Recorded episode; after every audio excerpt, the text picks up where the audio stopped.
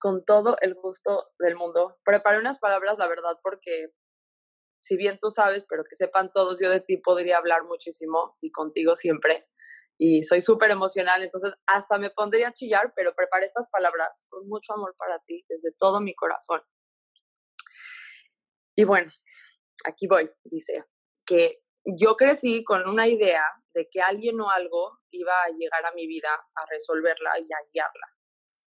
Algo así como un salvador profético o un evento milagroso, algo que me iba a ser dado solo a mí cuando yo estuviera lista para recibirlo y así toda mi vida se iba a resolver. Yo vivía en las penumbras esperando una luz ajena que me iluminara, pero mientras menos llegaba esta luz, más me hundía yo en la oscuridad que yo misma me creé. Y no diré, para todos aquellos que me escuchan, yo no diré que Adrián fuese alguien que iluminó mi vida, porque no fue así exactamente. Adrián fue algo mejor. Él me enseñó que nadie nunca nos dará esa luz propia que tanto añoramos, porque esa luz ya habita dentro de cada uno de nosotros y solo debemos dejarla salir. Adrián no brilló para mí, él brilla para sí mismo y bastó con admirar su luz que la mía comenzó a crecer. Fue gracias a su sabiduría para ver más allá de lo que parece obvio y su habilidad para descifrar enigmas que son todo menos evidentes. Fue apreciar su amor por lo que hace y su pasión para ayudar a otros a alcanzar la expresión máxima de su propio ser. Con su ejemplo, yo aprendí, yo aprendí a brillar para mí misma y así hoy yo a todos ustedes los invito a hacer su propia luz y a iluminar sus propias vidas. Me entusiasma saber que tu don cada vez está llegando a más personas y que le estás ayudando a transformar sus vidas. Y de verdad es todo un honor y me llena de amor presentarte a ti, Adrián, que para mí tú eres la personificación de un faro. Ay, te adoro, Shani. Mil, mil gracias por esta presentación. De mi amor. Casi, casi se me salen mis lágrimas. Ay, yo también. Hay mucho polvo por aquí, ¿no? Como que esta pandemia ha generado mucho polvo. No, de verdad, mil, mil gracias, Shani. Este, wow, qué, qué palabras. Y bueno, Shani es la em, que escribió el prólogo del libro, porque ella me editó mi libro y ella fue la que me ayudó a ver todos los este, pequeños errores de dedazos y, explicación que yo quería hacer que muchas veces no podía hacer. Entonces, Shani, de todo corazón, mil gracias por esta presentación. Creo que nadie lo pudo haber dicho mejor. Gracias, gracias, gracias a ti. A ti. Pues bien, vamos a empezar. Vamos a empezar. Lo que les decía, yo estuve a nada de no publicar este libro. A nada de no publicar este libro. Y la razón por la que no lo quería publicar es por esta pequeña palabrita que tenemos aquí, la palabra Dios, que proviene de la palabra Zeus, ¿no? De los griegos, que pues bueno, ¿no? Ya después hablaremos de por qué tiene cosas tan bonitas y tan bellas detrás de esta palabra, aunque sí ha habido muchas, eh, muchos problemas, ¿no? En el nombre de Dios. Eh, la realidad es que este libro no es un libro, eh, no es un libro religioso, es un libro espiritual. Y me gustaría dar esta mm, como diferencia de qué es espiritual y qué es religioso. Religioso es religar, volverte a ligar a tu espiritualidad. Entonces tú puedes ser una persona espiritual sin ser religioso, no, no tienes que, tener una o la otra. Puede ser las dos, puede ser 500 si quieres.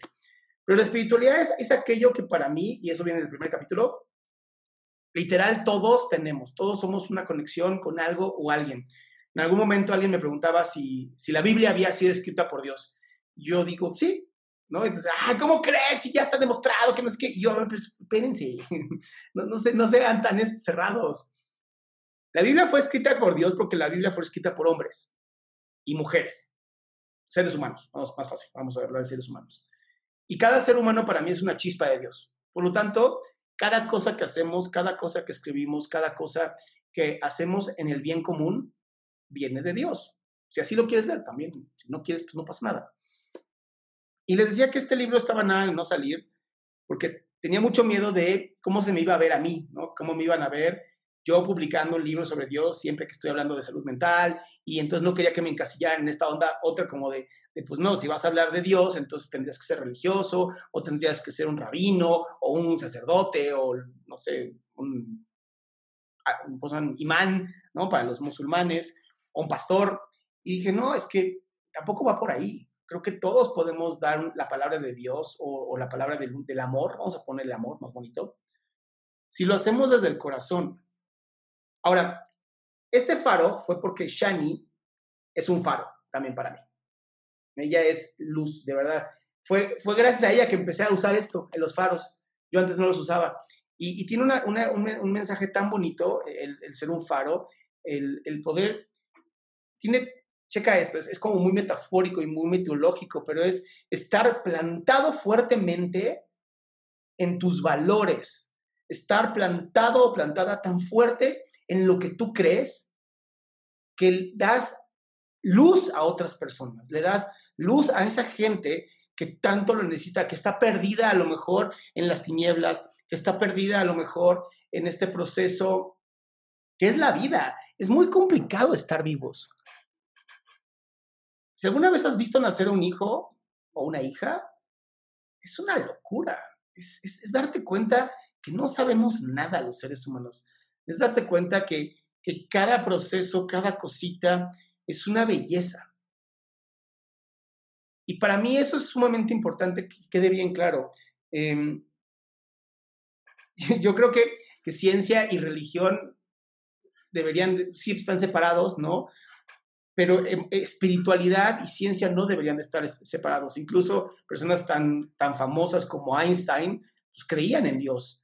Y, y no, no, era tanto de la religión, era más de, de, esta, de, esta, de este elemento que nos une a todos y, y que lo crea a todos. Y tenemos que, que dejar de leer la, la, la Biblia como cualquier libro, ¿eh? Corán, hay otros libros. Tenemos que dejar de leerlos como si fueran escritos para seguirlos al pie de la letra. Ese es el primer error que yo veo.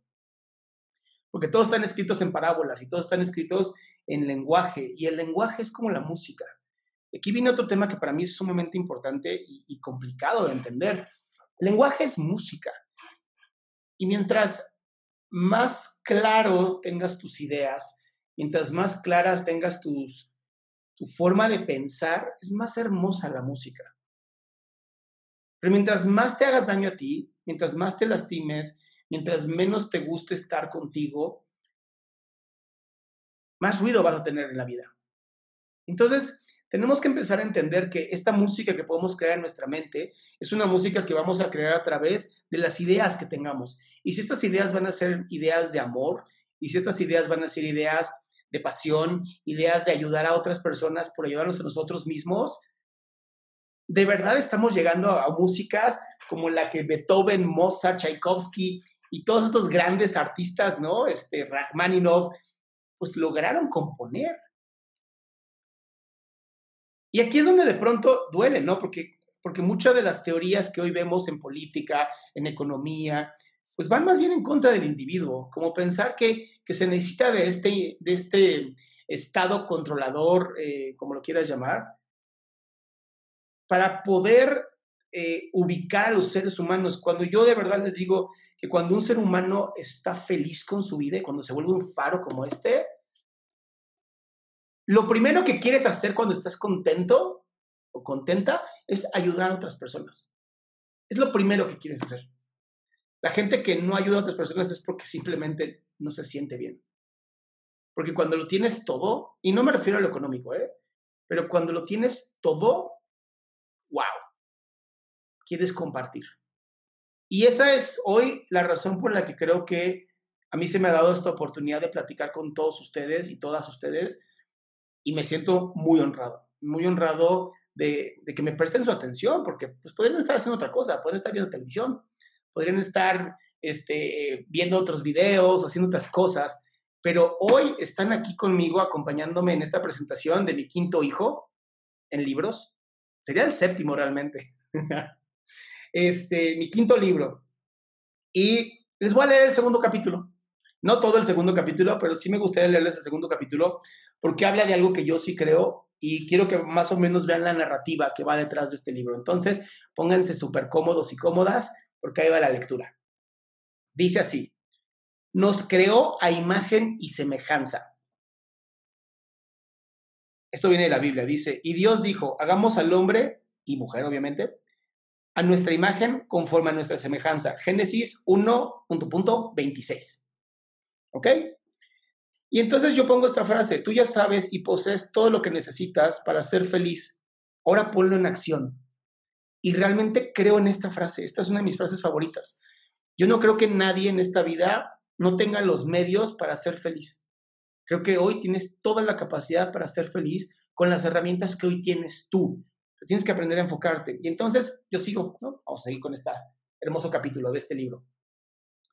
Todos llevamos dentro la semilla que nos puede hacer inmortales. Dentro de cada uno de nosotros vive Dios.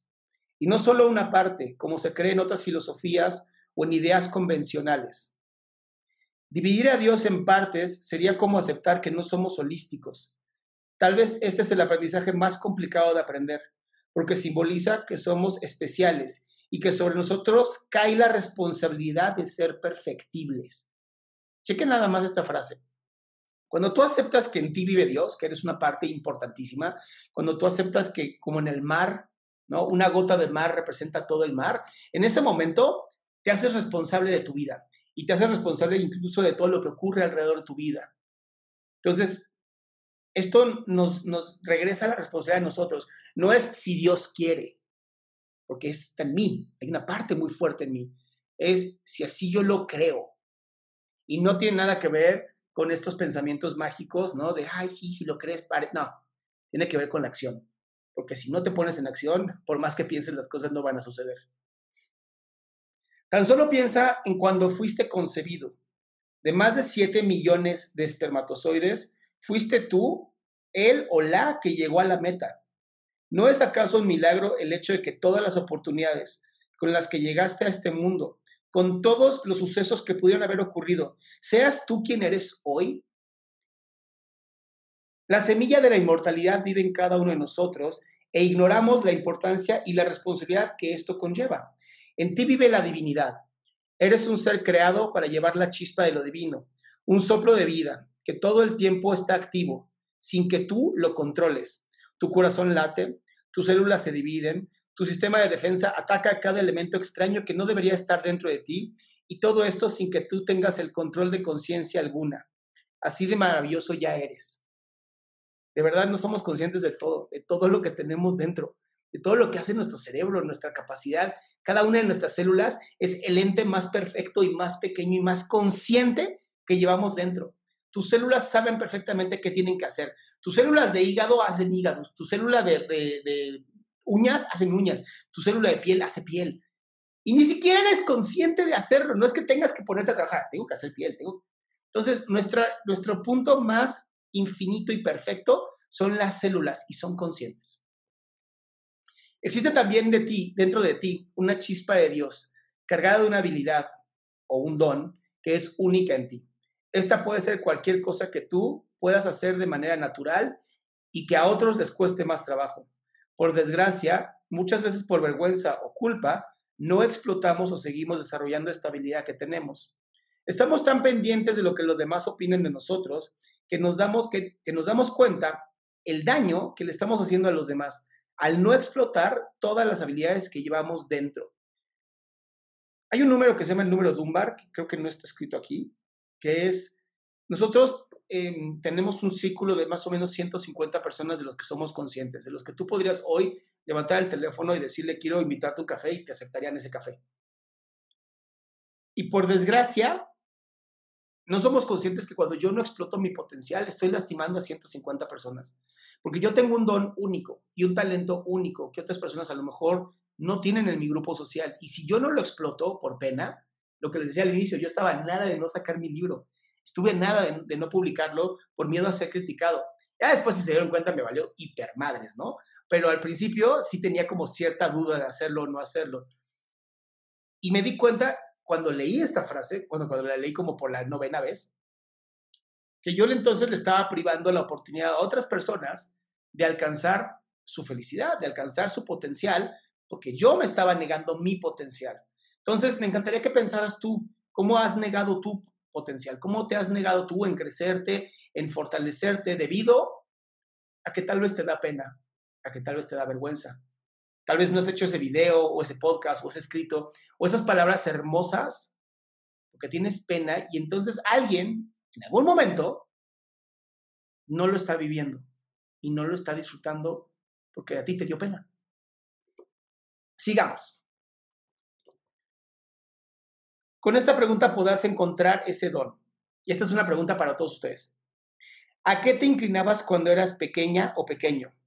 Que te, que te encantaba hacer y eras buena o bueno haciéndolo. O sea, ¿qué te encantaba hacer de pequeña o pequeño? ¿Qué de verdad decías, no, bueno, pasaba horas haciéndolo? Y chance ahí está tu don. Chance nada más no lo has observado como un don. Busca qué es lo que te generaba demasiada curiosidad, aquello en lo que puedes pasar mucho tiempo aprendiendo. Eso que encuentras dentro de ti, esos dones con los que fuiste creado o creada, son los que harán que tu misión de vida fluya más rápido que un río. En ocasiones, a mí me han preguntado, ¿cómo hago para tener energía? ¿Cómo hago yo para tener tanta energía todo el día? Es una pregunta que me hacen muy seguido. Te digo la verdad, no me había percatado que existía esta diferencia en mis actividades. Fue hasta que empecé a notar que sí tenía mucha más energía y hacía más cosas que mis compañeras, que comencé a notar cuáles eran mis pensamientos y acciones. Hoy te puedo decir que lo que encuentro como gasolina es saber cuál es mi propósito. Conocer ese propósito es lo que me da la energía de despertar todos los días y ponerme metas a cumplir. Y a veces es difícil, ¿eh? Yo también tengo momentos donde no me quiero ni despertar. Pero luego me acuerdo que si yo no me despierto, le voy a dar un ejemplo no solamente a mis hijos o a mis hijas, sino también a todas aquellas personas que han depositado esa confianza en mí, de darles, eh, de, acercar mis palabras. Y entonces no pretendo pues detenerme, ¿no? Porque sí, hay momentos estoy cansado, pero ya una vez que arranco, honestamente, la energía dice, ahí te va, no te preocupes. El trabajo más difícil y gratificante que tiene la vida es conocerse a uno mismo. Lleva tiempo, y cada día es más fácil. Lo importante es que no dejes de buscar conocer a ese ser tan maravilloso que tú eres. Habiendo logrado este acercamiento, te habrás encontrado con el hálito de Dios que hay dentro de ti. ¿Se acuerdan que al inicio les decía, no? Que Dios nos hizo a imagen y semejanza. Y nos hizo a través de un respiro, según la Biblia, ¿no? Nos da un respiro, así un, un aire. Y cuando tú hablas, sacas aire. Creamos a través de la palabra, creamos con el aire y obviamente necesitamos aire para respirar. Muchas veces el valor que generamos no lo, no lo vemos explotar en seguidores, no lo vemos explotar en fortunas, likes o cualquier otro tipo de señal masiva, ¿no? ¿Cuánta gente que lo único que quiere son esos millones de likes para poder hacer algo o esos miles de seguidores? Pero ¿y si nada más te siguen 10 personas? Ya te siguen 10 personas. El hombre que cambió la historia si es real o no, la verdad no me importa, pero el hombre que cambió la historia nada más tenía 12 seguidores. Entonces, pues digamos que no hay que esperar a que tener tantos. Hay que simplemente vivirse. Esto no significa que no estamos en el camino correcto. Solo es muestra de que tenemos que seguir desarrollando nuestro talento y que pronto será recompensado. Hay tantas señales que podemos recibir que tenemos que salirnos de esos likes, de esos seguidores, para así poder abrir la posibilidad a más símbolos en nuestras vidas. No creas que yo nací con este conocimiento del mundo. La verdad es que yo era muy desesperado. Publicaba escritos, publicaba audios, publicaba videos masivamente. Desde el 2009 me dedico a publicar un montón de cosas. Y como no llegaba a miles de personas, como no estaba yo repleto de seguidores, juraba que no estaba haciendo ningún bien y ni siquiera estaba haciendo un buen trabajo. Me sentía un fraude que se iba ahogando con el tiempo. Fue un día en el que me fui a meditar caminando y llegué a una realización. Las decenas o centenares de personas que sí me escuchaban o sí leían, para mí eran importantes. No tenían que ser miles o millones para estar cumpliendo con mi don. Justo aquellas personas a las que sí llegaba mi mensaje, era la gente a la que yo tenía que llegar. Y eso era lo más valioso.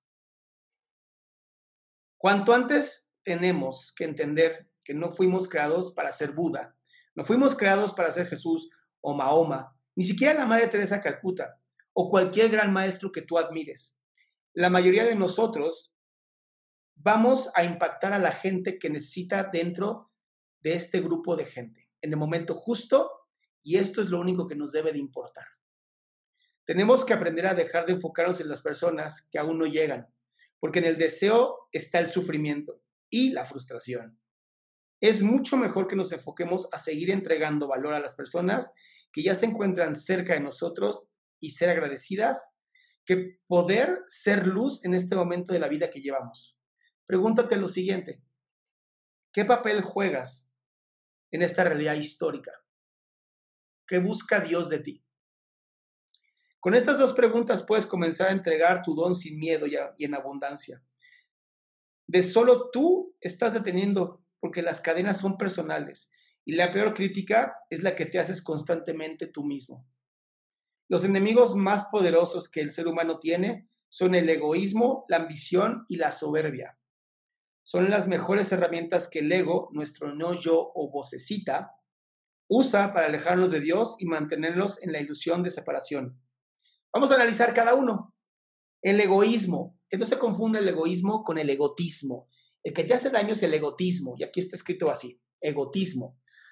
Para mejores referencias, y no caer en si es bueno o, no ser egoísta, aquí la mejor palabra que podemos usar es egotismo. Esta palabra simboliza la búsqueda de tu bienestar por encima de los demás.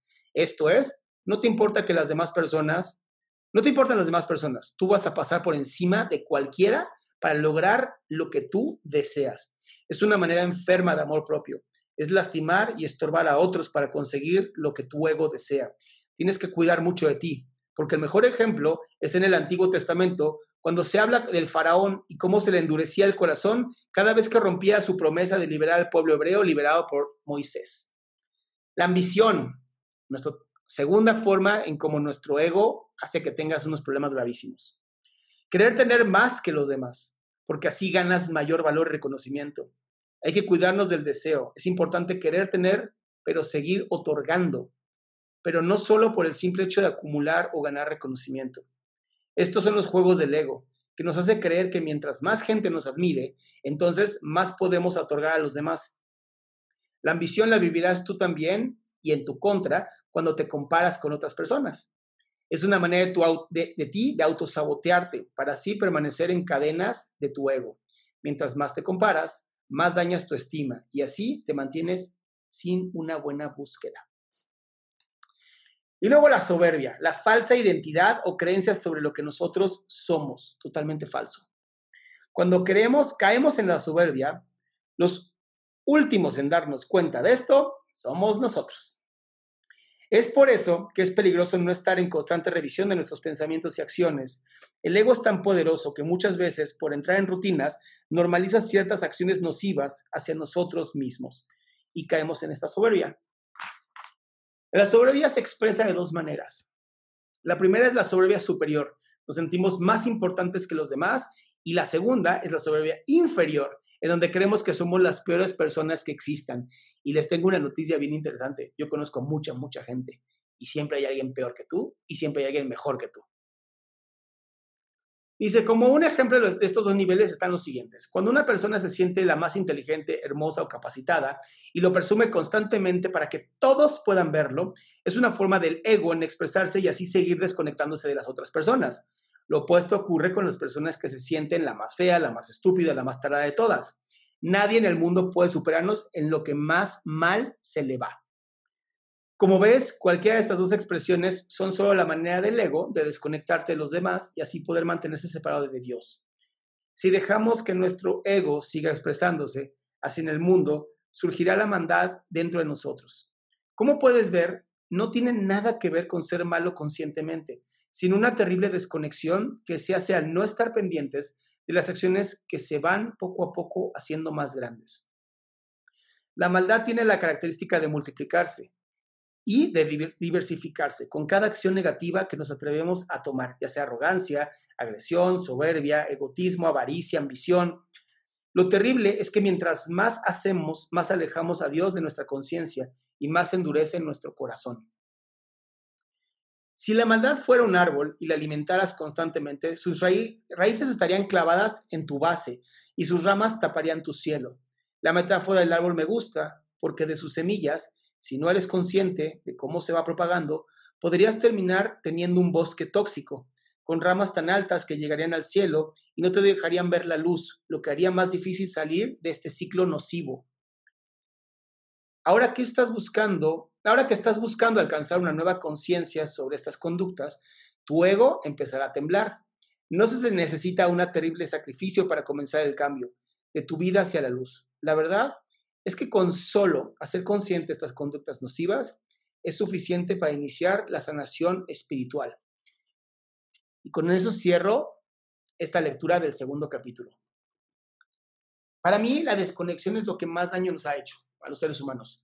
Esta desconexión que nos ha generado el pensar que la otra persona es mala, que la otra persona nos quiere hacer daño, que se necesita de un aparato opresor para poder eh, controlarnos nuestras terribles pasiones. Y la realidad es que lo único que necesitas es volverte a conectar contigo.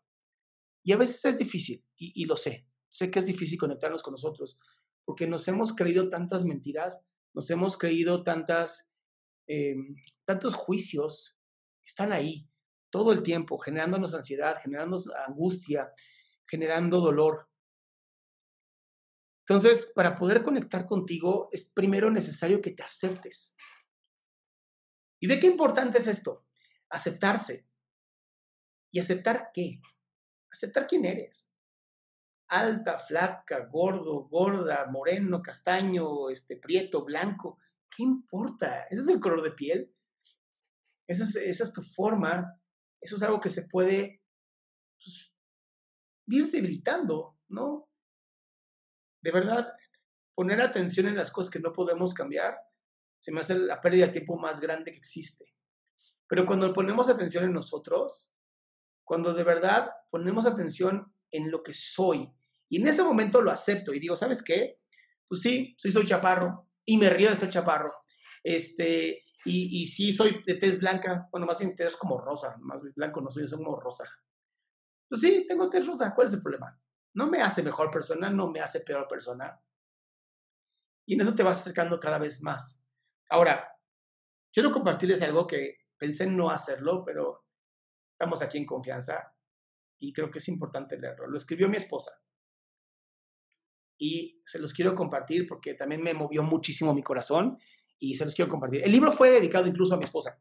Este, la dedicatoria es, justamente esa. Empecé a dedicárselo a mi esposa y mi esposa pues hizo este maravilloso y hermoso mensaje que pues por estar con los niños por la pandemia me dijo, pues ahí va, ¿no? Y dice lo siguiente, conozco a Adrián desde hace nueve años y he sido testigo de la gran em, vocación que tiene por ayudar a los demás, eh, a las demás personas en encontrar y tener acceso a la salud mental. Voy a llorar un poquito, perdón. No, perdón, nada, chinga, voy a llorar, son emociones. Hace ocho años pude ser testigo de un hermoso testimonio acerca de la inspiración que Adrián Salama para muchas personas. Estábamos en la Universidad Gestal registrando a personas interesadas en algunos talleres que se impartían. Cuando una señora se acercó y nos pidió hablar con Adrián, ya que tenía algo muy importante que decirle. se juntaron dos emociones ahorita. Ah, Adrián salió de su oficina y atendió a esta señora y lo que escuché fue hermoso. Dice, hace 15 años pasé frente a esta universidad con la firme idea de terminar con mi vida. Ya nada me inspiraba, ya sentí una me sentía terriblemente sola. Me dio curiosidad ver la puerta abierta y entré y no encontré a nadie en el lobby. Me di la media vuelta con la idea de regresar a esa idea y poner fin a mi vida. Cuando escuché una voz, con un gran ánimo me dijo, hola, ¿cómo estás? ¿Te puedo ayudar en algo? Híjole, yo tenía como no me acuerdo ni cuando dije esto. Tenía como 21 años. Cuando volteé, era un joven con una hermosa sonrisa caminando hacia mí. Su energía era tan bella que me hizo sentir bien. Solo de escucharlo. Le dije, no, gracias, solo pasé a ver. Sin quitar esa hermosa sonrisa, me contestó, ¿segura? Bueno, cuando gustes y estés lista, no olvides que voy a estar aquí y siempre que quieras, puedo escucharte. Dice ese día el doctor Salama, Usted salvó mi vida. Y hoy vengo a darle las gracias. Sé que desde siempre el objetivo de Adrián ha sido ayudar a otras personas y sé que este libro es un paso más, una herramienta nueva que inspira y refleja constante búsqueda de llegar a más personas y ayudar. Es un honor ser su compañera y la madre de sus hijos. Me siento orgullosa de ser su esposa y me llena de placer como sigue llevando ayuda a mayor número de personas posibles. Y esto es, ustedes no, no, a veces no lo pueden ver, pero vivir con dolor, vivir con la enfermedad que yo tengo, es difícil. Viene justamente en el primer capítulo. Y les prometo que cuando ayudo a las personas, cuando estoy ahí con ustedes, cuando puedo ver que, que la gente está contenta, cuando puedo ver que hay personas que tal vez en ese momento lo único que requieren es una sonrisa de alguien, para mí es, es, el, es, el olvidarme del dolor. Y se los prometo, se puede vivir con dolor y se puede vivir con una misión de vida. Y lo más, más, más bonito de la vida es poder servir a los demás. De verdad se los digo, poder servir a los demás es la cosa más hermosa que hay en la vida. Y cuando hay gente que, que odia a gente sin conocerla, la respuesta no es odiarlos de regreso. Es lo que veo en mucha gente, ¿no? Y lo veo en algunos TikTokers y, me da tristeza y a veces me da risa porque sí contestan unas cosas bien interesantes. Pero me da tristeza porque si podemos odiar gente que no conocemos, entonces también podemos hablar y podemos amar a gente que no conocemos. Y eso creo que es algo bien importante. Y eso es algo que a mí me llena. Y la razón por la que escribí este libro es por eso. El libro, de verdad, si lo, compras en Kindle, en Amazon, está en 100 pesos. Yo no gano nada de ese libro. Porque la verdad es que no quiero ganar nada de ese libro. No me interesa ganar dinero. Porque lo que estoy buscando es que te llegue, ¿no?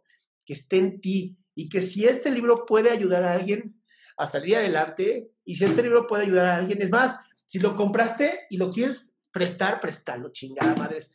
¿Qué importa? Regálalo. La información está.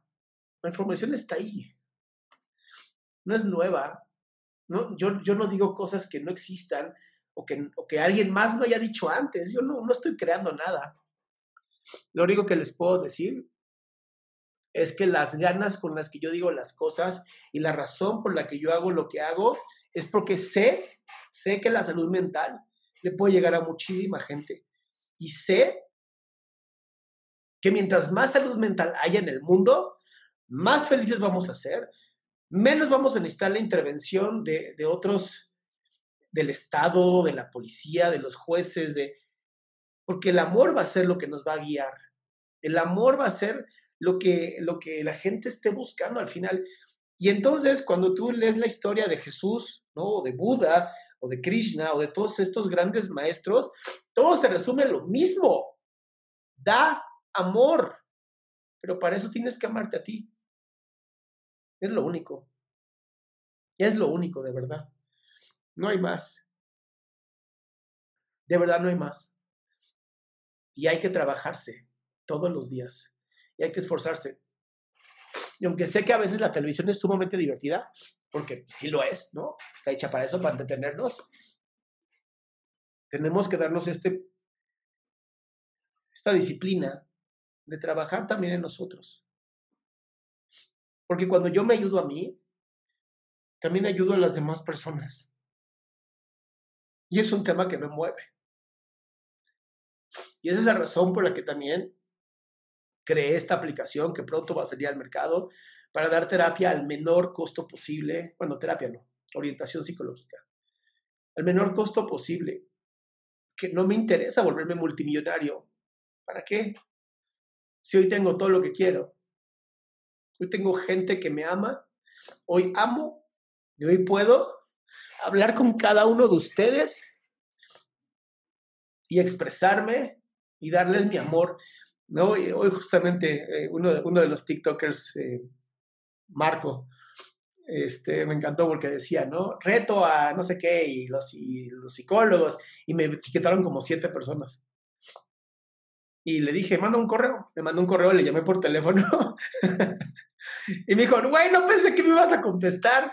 Y yo, pues es que mientras yo pueda contestarle a cada uno de ustedes, lo voy a intentar. Lo voy a intentar. Es difícil.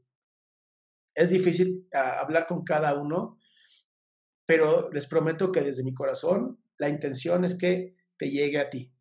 Te llegue a ti, que mi corazón esté contigo, que lata juntos y así como pasan los metrónomos, que es súper rarísimo, ¿no? Que pones cinco metrónomos y, de pronto todos empiezan a tener la misma sincronía. Yo sí creo en eso. Creo que el mundo está lleno de oscuridad, sí, sí es una realidad. Pero también creo que nuestro corazón es tan grande y nuestro amor por las demás personas es tan grande que en cuanto explote adentro de nosotros va a explotar afuera. Entonces, por eso les pido a, cada rato, compartan, compartan la información, compartan los videos, porque a lo mejor ustedes no quieren comunicar, pero pues yo sí, ¿no? Seamos aliados. Eh, no importa si yo estoy loco y estoy dando un mensaje a la nada, si nadie me escucha y nadie lo, y nadie lo comparte, pues no sirve. Pero si de pronto todos nosotros y todas nosotras empezamos a compartir esos mensajes que de verdad nos movieron y nos conectaron, el mundo sí cambia. El mundo es muy bello, de verdad, el mundo es muy bello. Entonces, de verdad, gracias por, por haber estado aquí presentes en esta presentación de mi libro. No la planeé, honestamente. Fue muy fuerte para mí y me encantó haberlo grabado. Porque así, el día que se me olvide mi misión, voy a regresar a este canal, voy a regresar a YouTube o a Facebook, voy a volver a ver este video y me voy a acordar por qué lo hice me voy a acordar por qué inicié lo que inicié. Y aunque llevo un camino muy largo, muchas batallas, por fin siento que voy en el, en el carril correcto. Y el carril correcto es servir a ustedes, servirlos, ser parte de ustedes, poder estar con ustedes. Y si puedo y tengo el tiempo, pues regalarles pues mi atención, ¿no? Para mí es, es bien importante. Entonces, pues muchas gracias. No sé si aquí en Zoom hay alguien que, que quiera abrir micrófono. Déjenme nada más poner aquí la opción para que puedan abrir micrófono. Listo.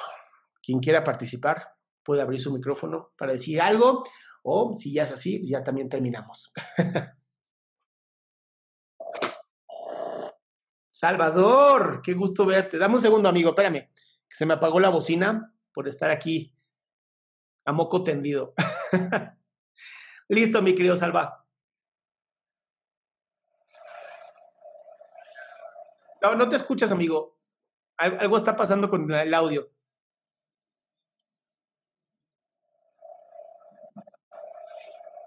No, a ver, checa si en tu, en tu micrófono no está agarrando por ahí otro audífono.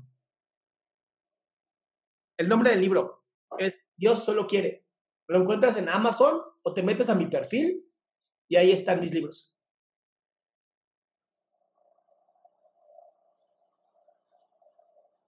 No, amigo, no se te escucha. yo te espero, yo te espero. ¿Alguien más? Ahorita que Salvador resuelve el problema de su, su audio. Valeria.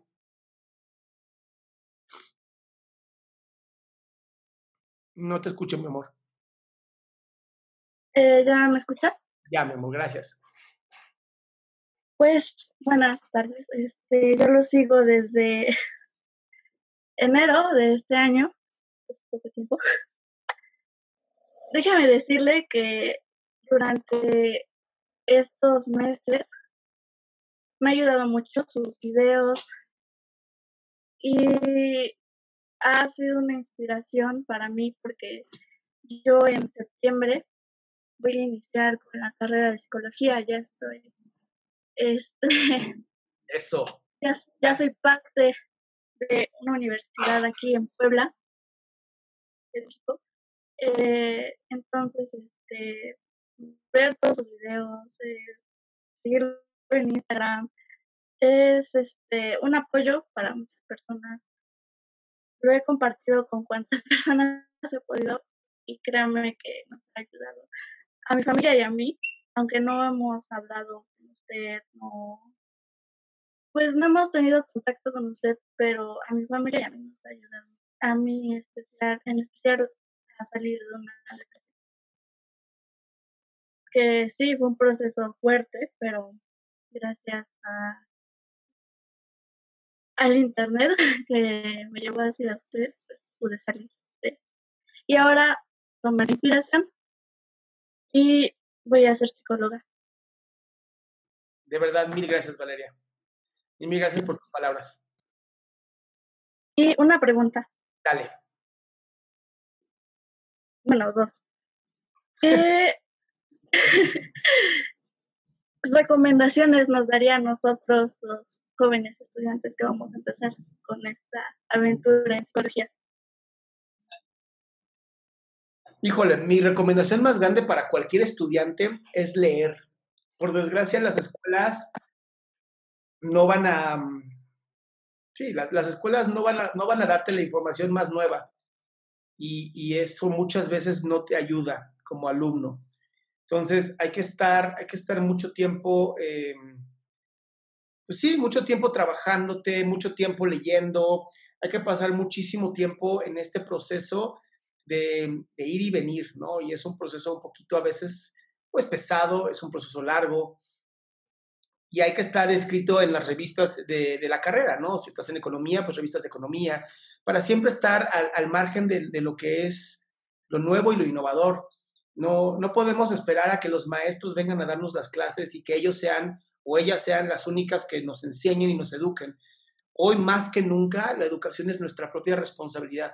Para mí y para cualquier estudiante, ¿eh? Hoy la educación es nuestra responsabilidad. Los maestros nada más nos van a ayudar a orientarnos. Y, y es un proceso mucho más bello si lo haces así. Ok.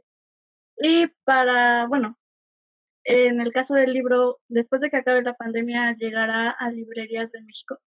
No, no, no, no, solamente va a estar por Amazon, eh, es con el único que lo, estoy trabajando, de verdad ni siquiera tiene editorial, ya tiene código de barra, está, está registrado en, todo, pero no, y es chistoso, te voy a decir por qué, porque justamente empecé a, lo, lo puse en Amazon y ahora ya fue traducido a cinco idiomas. El libro está en japonés, el libro está en alemán, el libro está en italiano, el libro está en inglés y el libro está en portugués. Entonces, ¿qué te digo? ¿Para qué quiero un editorial cuando ya tenemos internet?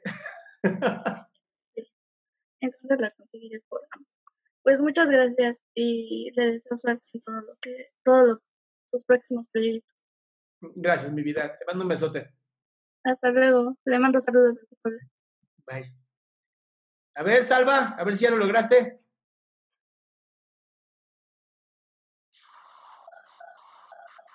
No, te sigo sin escuchar. No, amigo, por alguna razón no se escucha. Conéctate desde el celular, a lo mejor desde ahí. Ahora te espero. Ok, chicas, chicos, ¿alguien más antes de que nos vayamos que quiera decir algunas palabras?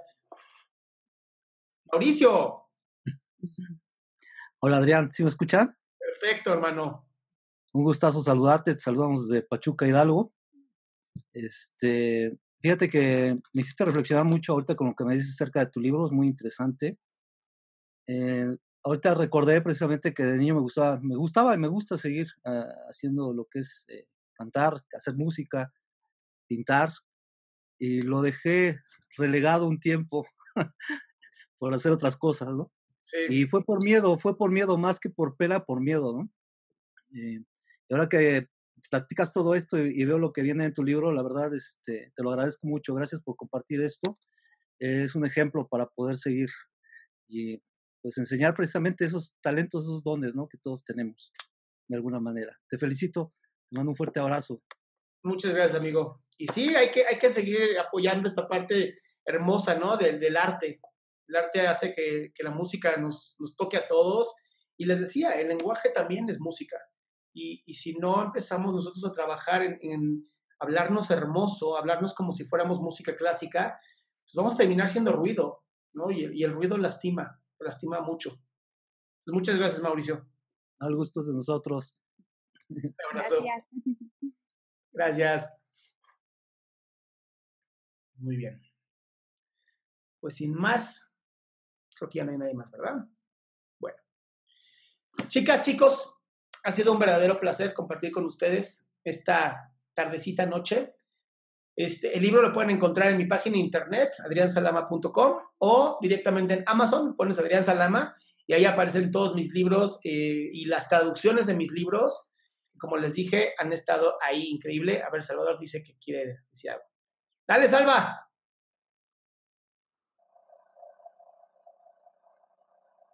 No se dio, amigo. ¿Qué onda? ¿Estás llamando? ¿A dónde?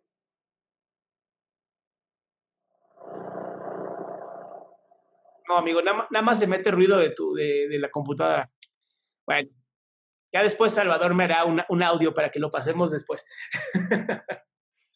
pues bien, Shani, mil gracias por la presentación, de todo corazón. Este, Elizabeth, a ver, Alba, Cristina, Elizabeth, Fátima, Ivette, Lorena, mi querida Lore, Mauricio, Miguel, Pamela, Pilar, Salvador, este, Valeria, Victoria. Gracias por haber estado presentes. Mis TikTokeros de corazón, mil gracias por haber estado presente. Mis Facebookeros, mis YouTuberos, mis Twitcheros y mis Periscoperos, mil gracias por esta oportunidad. Y pues seguiremos, seguiremos trabajando, lo cual para mí es muy importante. Démosle con todo. eh, ante todo, creo que la bondad puede vencer cualquier cosa, honestamente. Y seamos más bondadosos, seamos suaves con las personas y duros con las ideas, como dice una gran amiga mía, Gabriela Solórzano. Pues vamos a seguir, ¿va? Y recuerden, los miércoles live, los sábados live, y los veo este sábado a las 12 con mi padre, el doctor Héctor Salama, con Aleja tu pareja, y el eh, sábado en la tarde con Maribel Cerro, hablando sobre cómo se recuperó una persona de la anorexia, cómo fue su camino. De todo corazón, si crees o no en Dios, piensa como tú quieras, ¿no? La naturaleza, el universo, lo que quieras. Que Dios, el universo, el mundo, la energía te bendiga. Tengas siempre haciendo lo mejor y sé la mejor persona que pueda ser. Es complicado al inicio, pero después se hace bien, bien bonito. Cuídense mucho.